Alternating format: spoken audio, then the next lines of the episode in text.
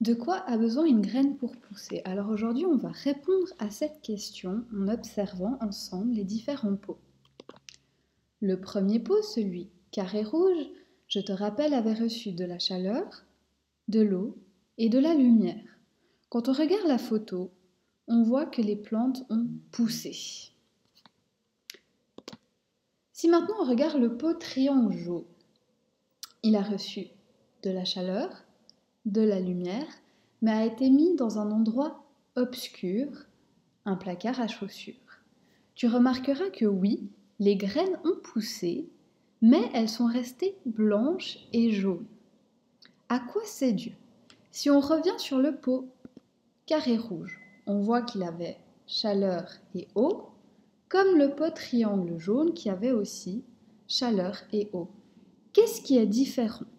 Eh bien, c'est que le pot triangle jaune était dans l'obscurité. Et l'obscurité a fait que les plantes sont restées blanches et jaunes. Donc, une graine pour pousser a besoin de lumière. Le pot cœur vert, lui, a été placé dans un endroit froid, a reçu de l'eau et a été placé aussi dans l'obscurité. En l'occurrence, ici, il a été placé dans le frigo. On voit bien que rien n'a poussé. Pourtant, il a reçu de l'eau, mais ça ne suffit pas. Il lui fallait de la chaleur, et non du froid, et de la lumière.